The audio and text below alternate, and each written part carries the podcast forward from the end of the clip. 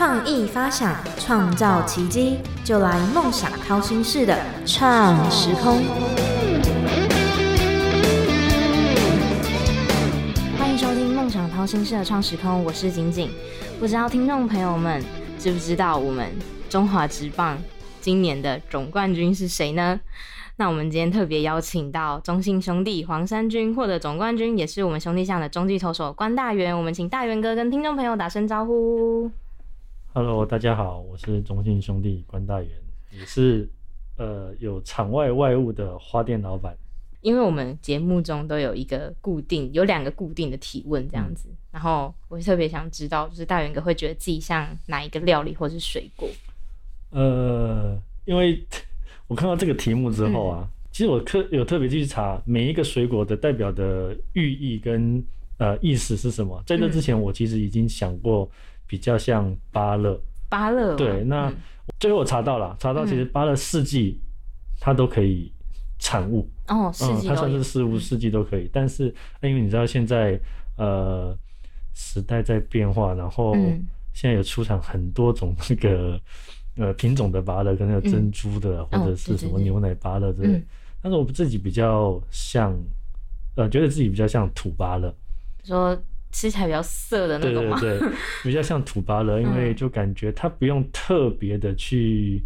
呃，灌溉栽培，可能在哪里它都可以自由的生长，而且是四嗯季都可以、呃量产的一个一个物种。嗯那一部分就是像刚刚仅仅你说的，呃，吃起来比较苦涩，嗯那在还没成熟的状态的时候会比较苦涩，而且呃，但是吃起来可能会越来越越吃越有味道，越吃越香。嗯，那也跟我自己的呃成长的经历，我觉得也也有相似。那再来就是呃，我会认为自己就像巴乐一样，四一年四季都在工作，嗯然后呃不停歇的、不懈怠的一直在呃精进自己。嗯嗯，刚刚大勇哥有提到，就是就是土巴勒跟自己的这个人生经历，我就觉得，因为大元哥有出一本书，然后我就有看，我真的觉得大元哥的人生非常的精彩，就是每一关都很难，但是每一关都过了。那你看了看了之后，你有掉眼泪吗？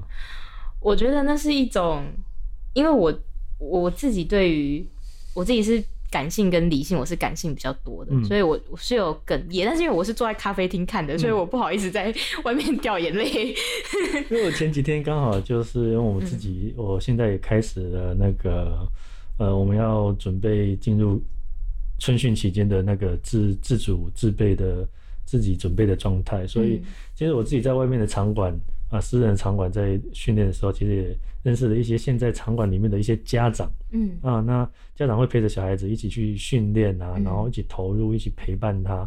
嗯。那刚好有一个呃一一位家长，嗯。那他也刚好说他在这一段时间也也也刚好也读了用电子书嗯。啊去去阅读了现在呃这本这本书的内容。嗯。他自己也说他在咖啡厅在在看这个电子书的时候，在看还在看第二章的时候，嗯其实就已经呃在不小心在咖啡店那个落下眼泪。对，嗯嗯，我觉得整呃，我觉得书的内容啦，就是很能够触动人心，应该这样说嘛。嗯对嗯呃，不过我还要再介绍一下，就是呃这本书，呃这本书的名称叫《逆转逆转的王牌》。嗯。那因为是双著那个两双著作者嘛，嗯。那呃除了我自己，还有呃子峰老师，那嗯当然另外一个还有子杰，嗯。在在文字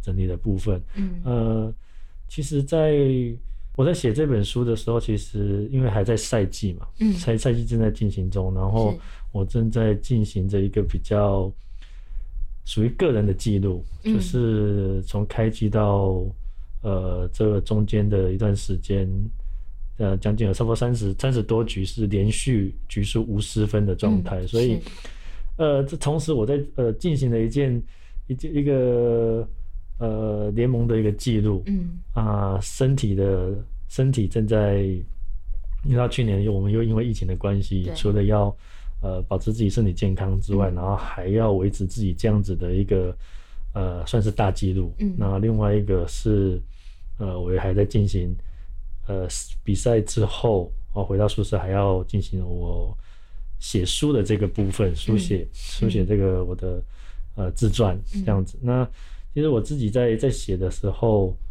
呃，这段也其实是有一段故事，因为我们自己这个子峰老师是我们球队的新运动心理师。嗯那其实，在要出这本书之前，在三年前他就，因为我们其实常常会除了在球呃谈论球场的事物之外，还会谈论呃呃是呃我自己的家庭啊嗯，那、或者生活面的东西，所以呃对于我的小从小到大的经历过程，他其实了若指掌。嗯那最后他整理完之后，他认为他三年前就觉得认为他已经准备好要帮我协助我，呃，来来写一本这个对，算是自己的记录。那呃，也刚好去年是算是一个比较好的时机时机点，自己又嗯写下了一个记录之外，嗯。呃，我们球队又拿到的暌违已久的总冠军嘛，我觉得刚好就是一个很好的时间点。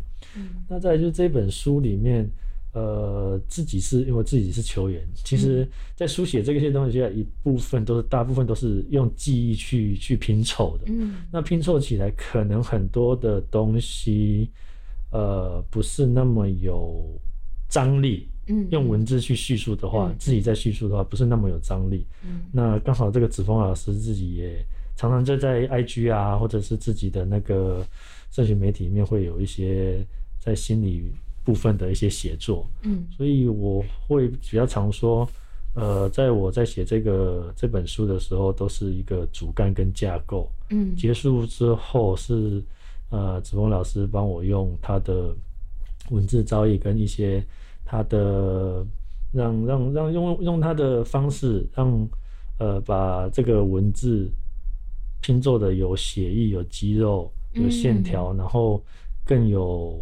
感情流露在这本这个文字里面。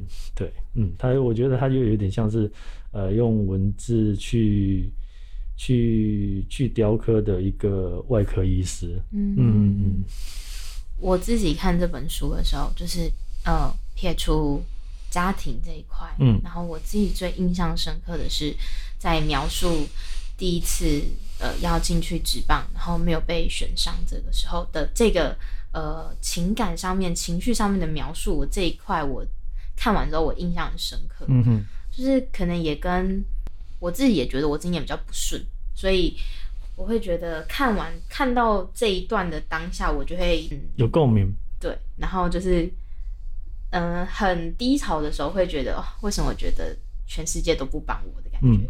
然后就觉得看完当下觉得好像也没那么糟，是不是？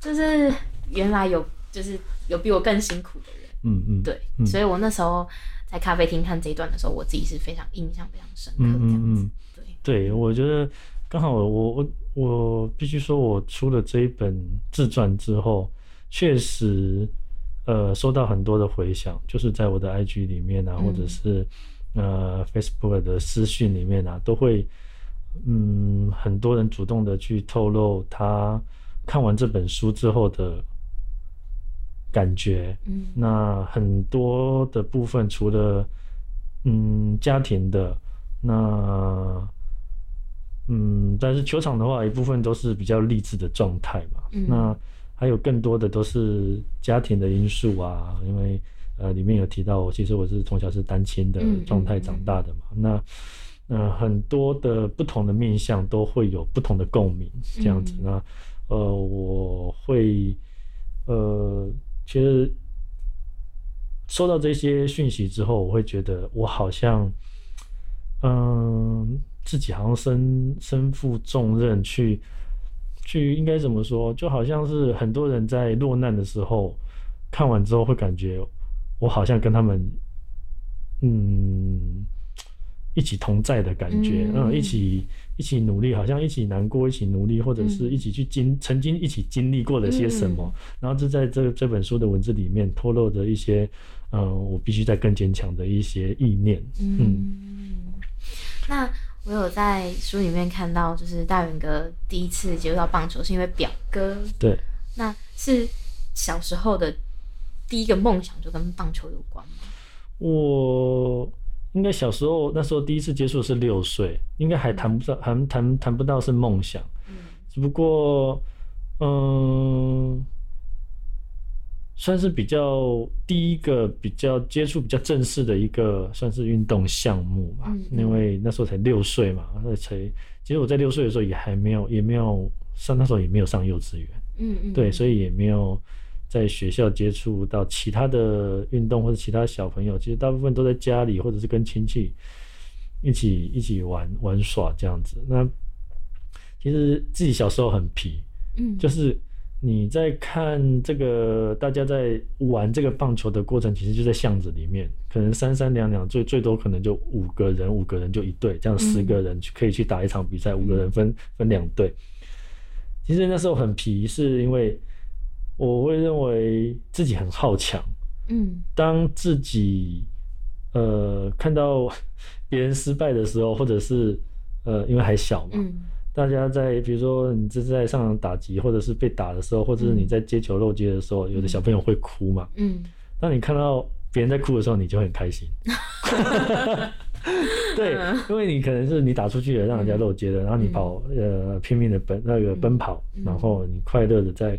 在很自在的在从事的这个让你能够快乐，少数能让我快乐的一些事物，嗯，那呃，你就会在从中得到一些成就跟优越感嘛。那你渐渐的对这个东西，你就会充满了一些呃很期待，呃，每个礼拜可能可以打棒球，嗯之类的，那就是从那时候开始发芽的。哦，嗯，我觉得像。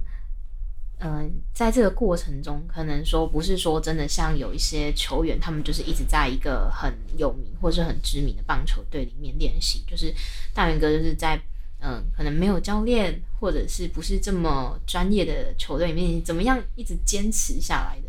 我觉得这个很难，而且那时候妈妈也不支持嘛。嗯，呃，我觉得没有教练。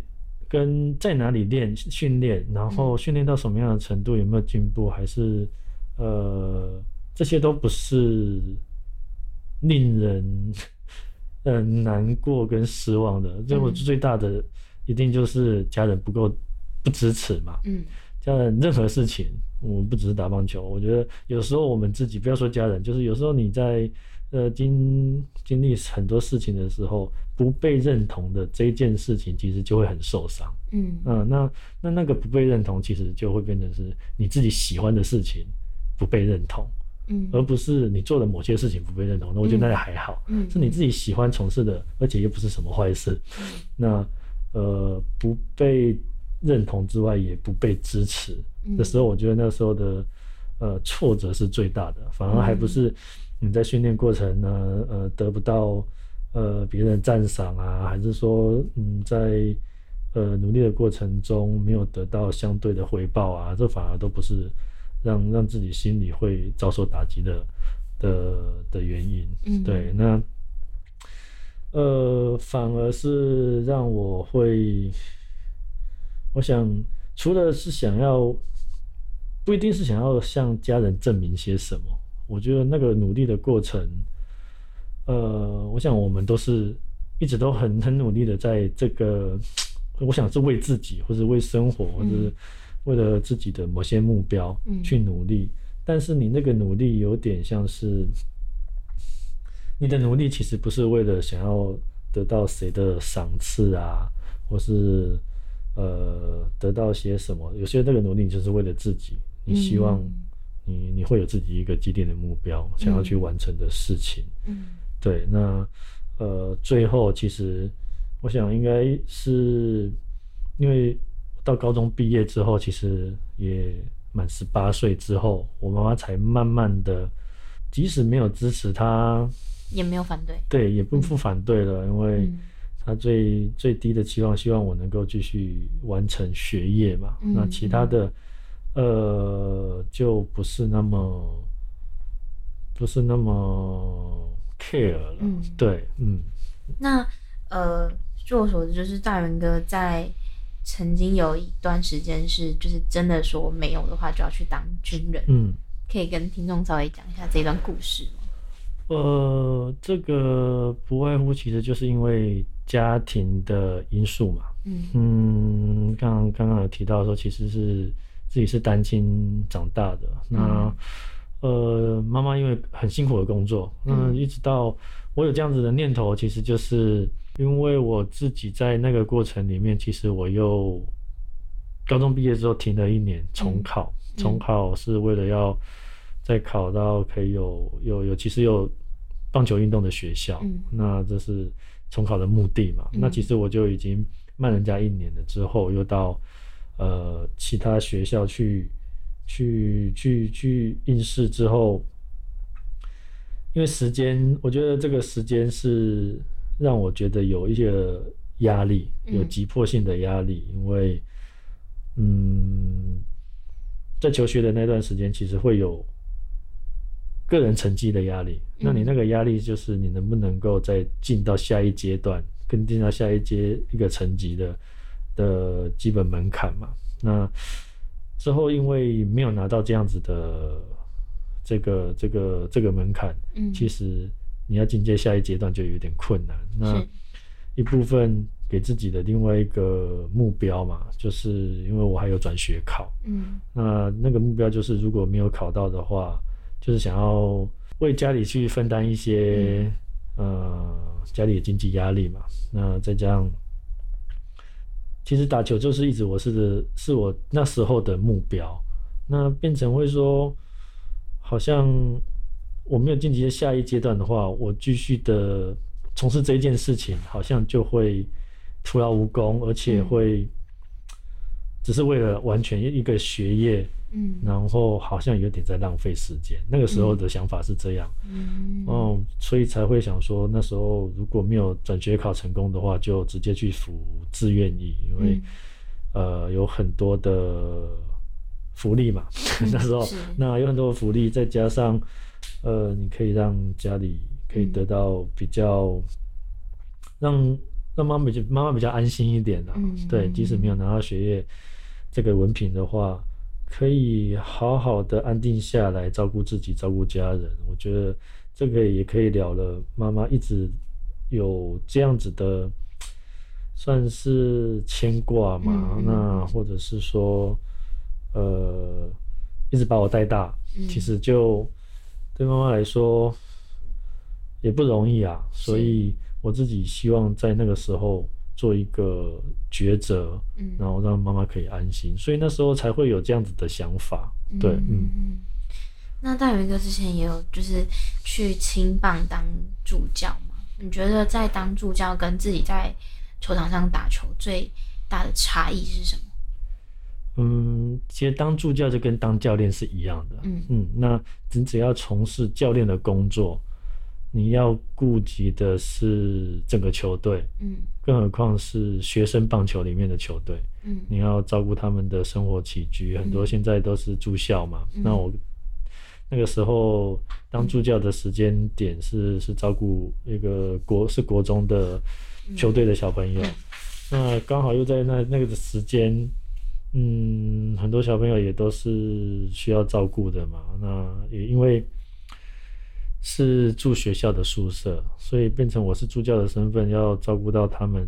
呃，除了技术，技术当然就是教练的工作。不过我那个助教的身份，一部分比较蛮大蛮大的时蛮长的时间是在照顾他们的生活。嗯嗯，那呃，只有他们下课的时候，我可能要在旁边协助教练去、嗯去完成学呃教练要要要指派的工作。嗯那最大的不一样，当然是自己是身为一个选手的时候，你不需要照顾别人了，嗯你必须把自己照顾好，嗯然后你光这一点就不一样了。嗯对，那呃，你除了照顾把自己照顾好之外，嗯、你自己是选选手的时候，你就处于在跟每一个选手是竞争的状态。嗯，对，那就呃，再加上因为住那时候住校的身份其实是照顾学生，嗯。就是国中的做国中的学生，嗯。嗯，而且跟他们有有年纪上的差距，所以嗯。是照顾人。那自己的话，自己在当选手是不需要不需要被照顾的，嗯。嗯，只要把自己准备好，让、嗯让教练去去使用这样子而已。对，嗯那我我在书里面有看到，就是大元哥写说，呃，看到小朋友能够穿上就是代表台湾去比赛那个衣服的时候，然后跟你自己第一次穿上那个衣服的时候的那种感觉，可以稍微跟听众朋友分享一下吗？嗯，呃，大家都知道，其实我在高中的时候还是一个社团球队的嗯选，也算选手嘛，就是、嗯就是爱打棒球的小孩。嗯那，嗯，对我来说，那个是一个很遥远的，不算是梦想，因为曾经没、也不曾去去奢望去想过说自己可以穿上中华队球衣。是那我觉得这个东西，这个这个过程就是自己不断傻傻的一直去，我觉得不能说算努力，嗯。那个嗯，大家会看的那个是一个努力的过程。嗯，不过我会觉得那可能就是一个自己喜做了一件自己喜欢做的事情，嗯。但是傻傻的一直做。嗯。嗯，那那个傻傻做的过程，就是你想要去追求的进步的一个动力。嗯。对，因为你喜欢，是。对，就这么单纯，这么简单而已。嗯。那呃，其实那时候去大去看看到这些国中生穿上中华队球衣的时候，自己那个没有太大的感觉，是没有想过自己有可能会穿上。哦哦，就只是哈很羡慕，嗯很羡慕他们，嗯，自己没有想过有这样的机会。呃，不过有一天自己穿上的时候，才知道原来我一直在走在这条道路上。嗯对，大概是这样的感觉，而且你不知道你已经走到了。哦，对，就是其实也没有特别去想，但就是有点义无反顾的想要往自己想要的那个路这样子一直走，然后就到了这样子。有点像是你你一步一脚印，你踏出了每一步很很坚定、很扎实，嗯但是你不确定这一条路会走到哪里。嗯，但是有一天你走到了，你才知道，我原来回头看，我也走了这么长的路。嗯。那那时候看到确定要出席的这个名单有大元哥的名字的时候，心里面有应该说看到之后最想跟谁分享这个喜悦？嗯，应该是妈妈吧。妈妈。嗯，嗯不过呃，因为那时候嗯也因为是因为前两年是在在进职棒之后，前两年嗯其实就是有比较呃明确的时机嘛，嗯，就是实际的自己的呃成绩嗯，让很多人去检视。不过在那个过程，对自己来说能够选上，其实我自己也不是那么意外。嗯。那一部分原因就是因为那时候的成绩真的还不错嘛，嗯。再加上因为那时候在中华队的时候，其实那时候是经典赛的资格赛而已，嗯。对，那只算是一个会外赛，嗯。所以没有太多的旅外选手回来。嗯。那你只能在中华职棒里面去选材，跟一部分是要准备出国的一些嗯。比较年轻的选手嗯。去选材，所以在大批的旅外选手都还没有回来，在那个阵容里面的时候，其实自己没有太意外可以被选到。嗯，对，因为呃那时候可能自己也充满着自信，跟在在技术层面觉得自己已经到一定的火候了。对，也没有嗯特别感觉到呃太意外，只不过哦你在回想的时候，原来我已经达到这样子的目标。嗯，那在这个打棒球的过程中，就是有很多不同的挫折，有没有哪一个挫折，或者是嗯、哪个时哪一个阶段是大元哥最印象深刻？应该是从二零一三年嗯那一年的，算是初赛生涯初赛最多场的嗯一年。嗯那也累积了，因为二零一三算是我打职棒的第三年嘛，嗯前两年也都累积一定的、一定的初赛局数。嗯这，第一年就一百一百一十多局，第二年也是、呃九十，在将近九十局吧，嗯然后连续三年这样加起来，差不多就三百局。嗯嗯，也就在二零一三年那一年的初赛的频率比前两年更频繁。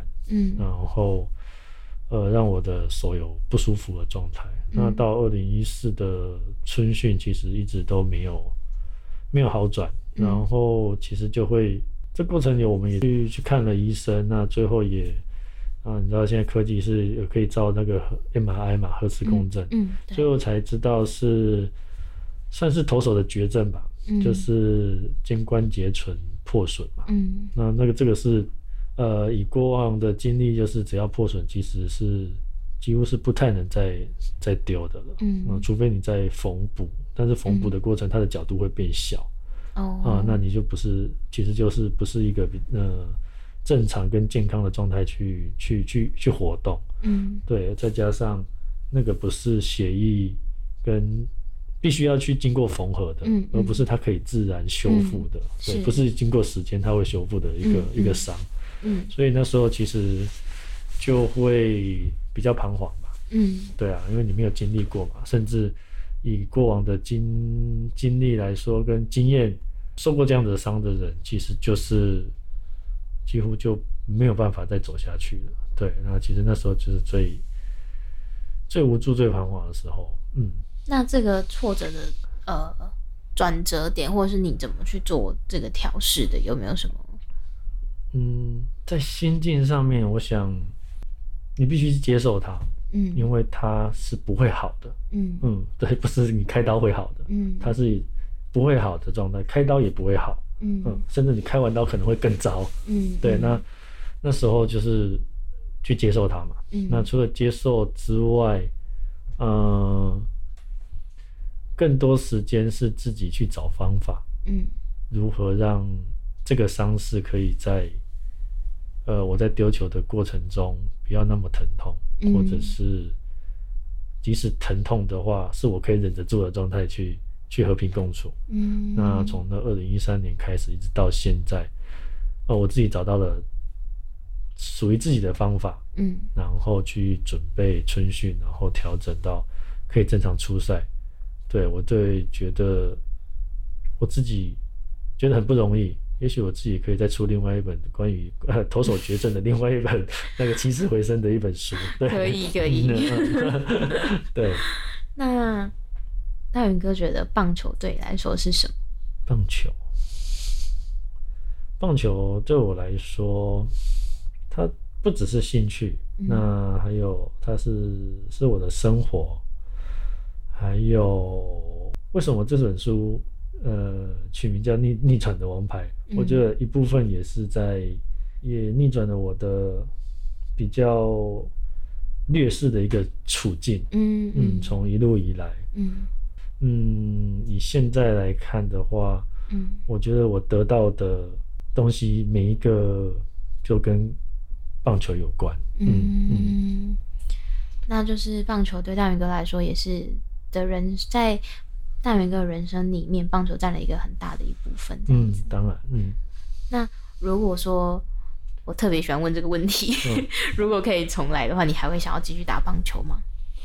如果重来的话，我会选择会继续打棒球。嗯，那我也会选择走一样的路，嗯，因为就跟那个巴土巴勒一样，嗯。你一开始经历了一一段苦涩之后，你才会越吃越嚼，觉得它越香越甘甜。嗯。嗯对。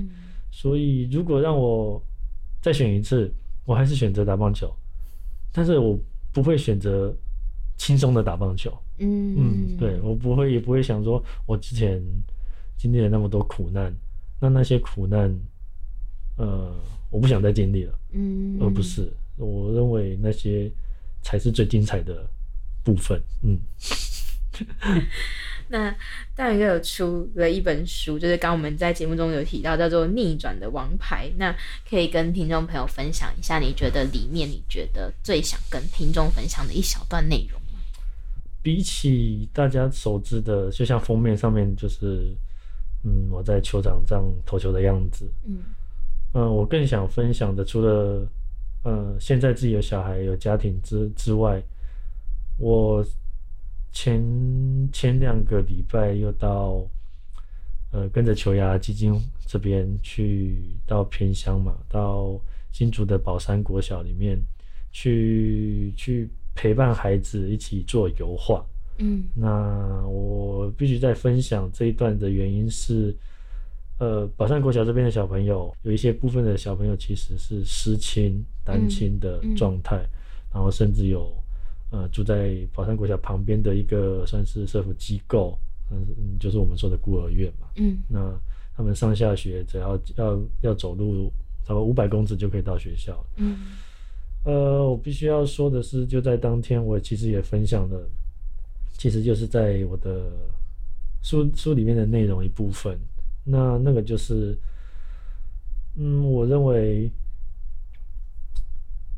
呃，每一个人没有办法去选择自己的身世，嗯嗯，然后来到这个世界之后，不是你可以自己选择的，但是你可以选择你走怎么样的路。嗯呃，再加上，嗯，因为跟这些小朋友去去互动的过程，我也告诉他们，其实我们好像没有不一样，嗯甚至其实我们都一样，我们都是嗯单亲家庭长大的小孩。嗯对，那呃，去分享说我呃这本书里面的另外一个目的，就是在这一部分其实也让很多人有共鸣，就是在家庭的生活部分，嗯，那呃，就像我刚才说的，你可以选择自己想要走什么样的路，这一切都取决于取决于你自己。对，嗯。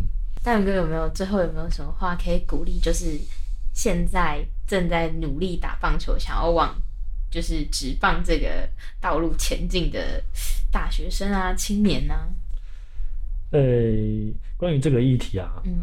我自己比较，我就呃，在过去的话，我自己之前呃，还没到打职棒之前，当然会觉得，嗯、我想要做我喜欢做的事情，而且义无反顾的去去去开心的去去经营我想要做的事情。嗯呃，不过到近期以来，其实我们自己知道，在职棒的被淘汰率非常的高。嗯。那我前几天又看到一个一则新闻，就是啊，好多他刚好又列出好几个，嗯，就是各个学校当初的比较 top 的选手，嗯。甚至投手是王牌的啊，或者在前几轮就已经选秀选进来的，但是呃，职业寿命就只有三年，之后就被释出了。嗯那我觉得这个会很直接的去冲击啊，你要不要选秀的这件事情。嗯那你不选秀的话，打了这么久的球，又是为了些什么？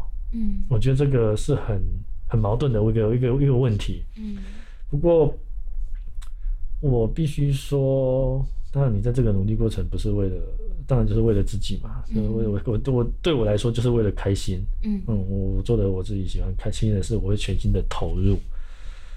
呃，如果要打直棒的话，我必须语重心长的说，嗯真的不太容易。嗯那呃，我最近就是这这两三年，其实因为再加上我们中国中国信托嗯基金会这边，其实就有很多服务很多偏乡的小朋友，一直、一直的在灌输小朋友说，除了打棒球就是要念书。